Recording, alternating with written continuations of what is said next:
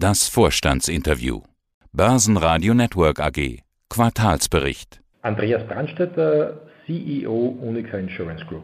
Corona Reloaded. Wie ist denn die Lage bei Ihnen in Österreich und bei Ihnen im Konzern? Wie viele Ihrer Mitarbeiter sind im Homeoffice? Wir tendieren wieder auf unter 50 Prozent. Wir haben und motivieren die Kolleginnen und Kollegen mehr als früher zu Hause zu bleiben, haben die Teams in zwei Gruppen immer eingeteilt und versuchen alle gesetzlichen Vorgaben so rasch als nur irgendwie möglich umzusetzen. Und wir motivieren alle und bitten alle, sich impfen zu lassen. Wird die Corona-Lage momentan den Vertrieb, also das Verkaufen von Einheiten, von Versicherungen betreffen und einschränken? Und welche Art von Versicherungen könnte das betreffen?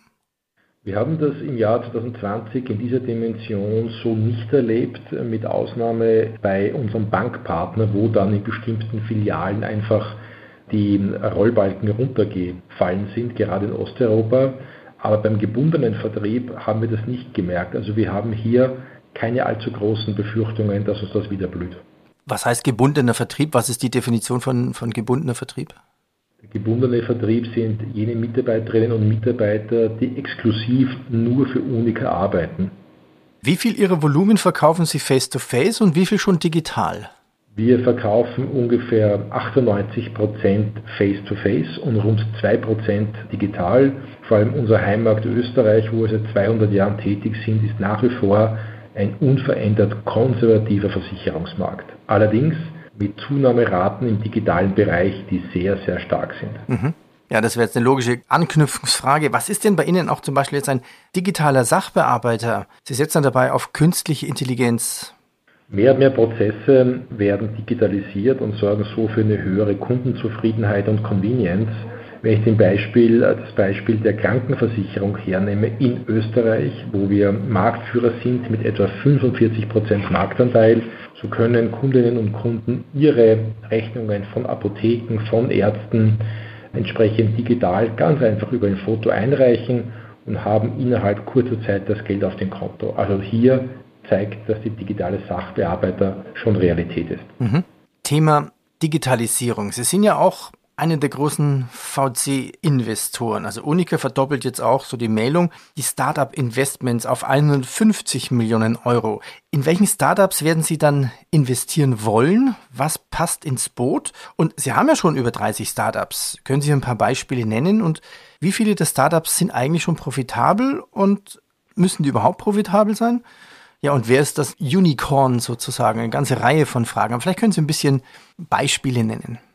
Wir haben ungefähr in 35 Startups, Fintechs und Insurtechs in ganz Europa investiert und tun das rein opportunistisch. Das heißt, die digitale Dividende steht bei uns nicht im Vordergrund. Es geht eindeutig und primär um die finanzielle Dividende und hier haben wir Zuwächse im Portfolio von rund 25 Prozent an Wertsteigerung.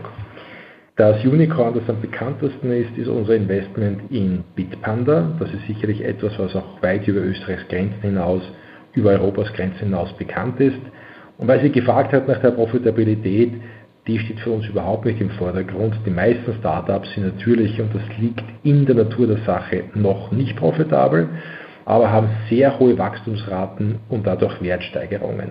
Also mit der Performance unserer Unica Ventures die wir eben jetzt von 75 Millionen an Investmentmöglichkeiten, die sie bei Heuer haben, auf 150 Millionen Euro verdoppeln werden. Mit dieser Performance sind wir derzeit sehr zufrieden. Sie nannten es digitale Dividende. Hätten Sie noch ein, zwei Beispiele von Startups, in denen Sie investiert haben? Company zum Beispiel ist so ein Beispiel, Finabro, Twisto in Tschechien, also es sind lauter Namen, die in der Branche bestens bekannt sind.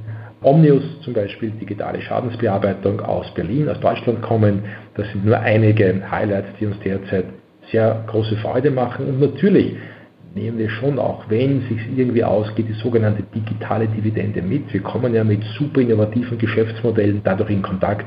Aber das Investkriterium ist einzig unsere Beurteilung, glauben wir, damit Geld verdienen zu können oder nicht. Ein großes Thema 2021 ist auch die Nachhaltigkeit ESG.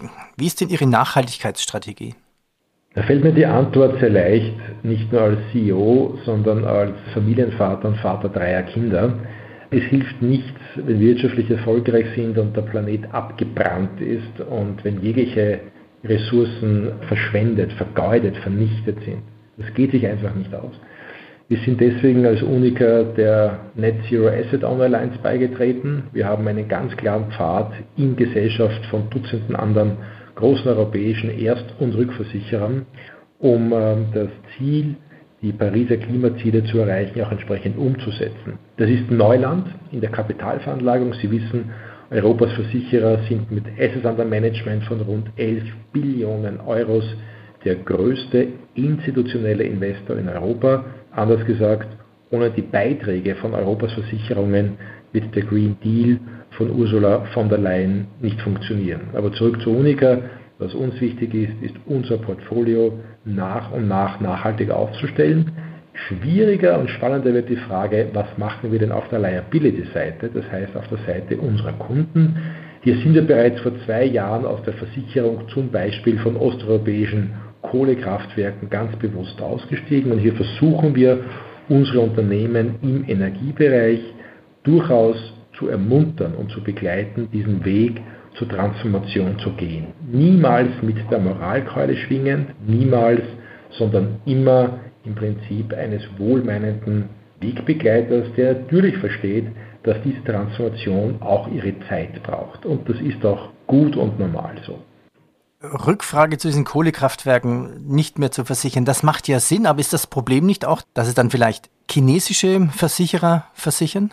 Ja, das wird so sein, aber das ist das alte Thema, wo beginnen wir? Und diese Diskussion kann ich ganz offen gesagt nicht mehr hören.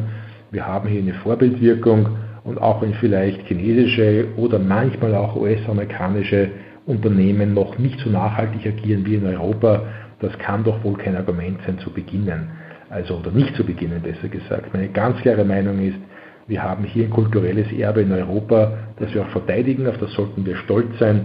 Und für mich ist nicht das Thema, was andere tun oder nicht tun, sondern was wir beitragen könnten. Und dafür sind wir auch bereit, auf kurzfristige, und ich betone kurzfristige, positive Effekte zu verzichten. Denn gleichzeitig bin ich überzeugt davon, dass sich nachhaltig und langfristig diese Art von Geschäftsgebarung, über die wir gerade sprechen, durchsetzen wird. Klimawandel ist ja das Thema 2021.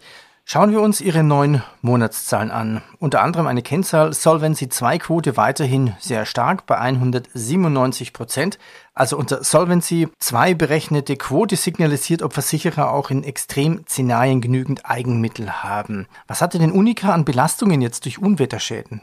200 Millionen Euro haben wir an Reserven gebildet und auch größtenteils bereits ausgezahlt in diesem Jahr. Das Jahr 2021 ist in der 200-jährigen Geschichte von Unica das schadensträchtigste Jahr, also das Jahr, wo wir die größten Belastungen durch Unwetter vor allem im Sommer hatten. Und das wird kein Einzelfall bleiben. Wir rechnen damit, dass sich diese Unwetter, und zwar sowohl die absolute Dimension als auch die zeitliche Dimension, dass sich das in der Häufigkeit, dass sich das im Laufe der nächsten Jahre entsprechend auf diesem Level fortsetzen wird. Das ist eben ein ganz direkt greifbarer und messbarer Effekt, eine Konsequenz der Klimaveränderung. Weitere Zahl, das Ergebnis vor Steuern stieg um rund 40 Prozent auf 299 Millionen Euro. Runden wir auf und sagen knapp 300 Millionen Euro. 40 Prozent klingt als Vergleich hervorragend, aber lässt sich das eigentlich mit dem Corona-Startjahr und Lockdown-Jahr 2020 richtig vergleichen? Nur sehr bedingt. Es ist das erste Jahr unseres neuen Strategieprogramms Unica 3.0, das ja mehrere Facetten hatte, nämlich einerseits ein sehr starkes Prämienwachstum. Da haben wir durch den Zukauf der Aktiengesellschaften in Polen, Tschechien, Slowakei natürlich entsprechend gutes Geschäft uns äh, ins Boot geholt. Zweitens haben wir eine ganz klare Weiterentwicklung, eine versicherungstechnische Weiterentwicklung unserer Profitabilität, trotz dieser erwähnten Effekte aus dem Thema Unwetterschäden. Und ganz wichtig, wir haben natürlich in einem Jahr, das für Kapitalveranlager ein sehr gutes, weil unauffälliges war ohne große Wertberichtigungen in diversen Assetklassen. Wir haben in diesem Jahr auch einen ganz speziellen Fokus auf das Thema Kostenmanagement gelenkt. Wir wollen uns ja 100 Millionen netto im Bereich der Kosten entsprechend verbessern im Laufe der nächsten Jahre. Und da sind wir auf einem guten Weg. Also all diese eben genannten Faktoren tragen dazu bei, das sind der Grund dafür, warum wir das Ergebnis versteuern um etwa 40 Prozent auf rund 300 Millionen Euro erhöht haben. Und wie lautet Ihre Prognose für das Gesamtjahr jetzt 2021?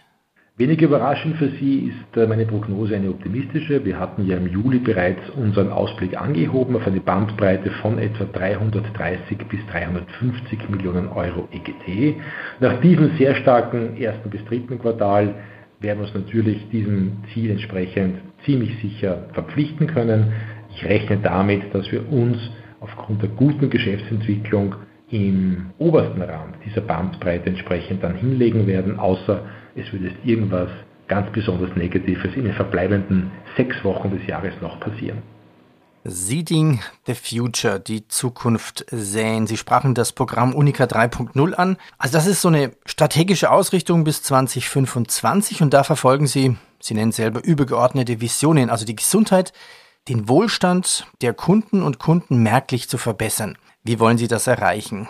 Da steckt ja das Wort merklich drin. Hätten Sie ein Beispiel für merklich?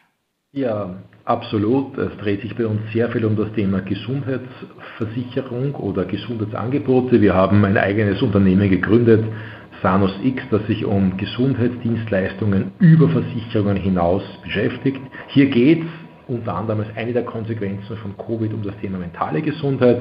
Wir haben hier Österreichs Marktführer Consentive letztes Jahr gekauft, der in einem B2B2C-Modell mentale Gesundheitsangebote für Mitarbeiterinnen und Mitarbeiter von Unternehmen in ganz Österreich anbietet. Und wir haben uns an einem der führenden 24-Stunden-Pflegeunternehmen Österreichs, Curadomo, beschäftigt, auch weil wir meinen, dass aufgrund des eklatanten, der eklatanten Überalterung unserer Bevölkerung und der demografischen Veränderung, dass hier eine riesen Lücke in Österreich besteht.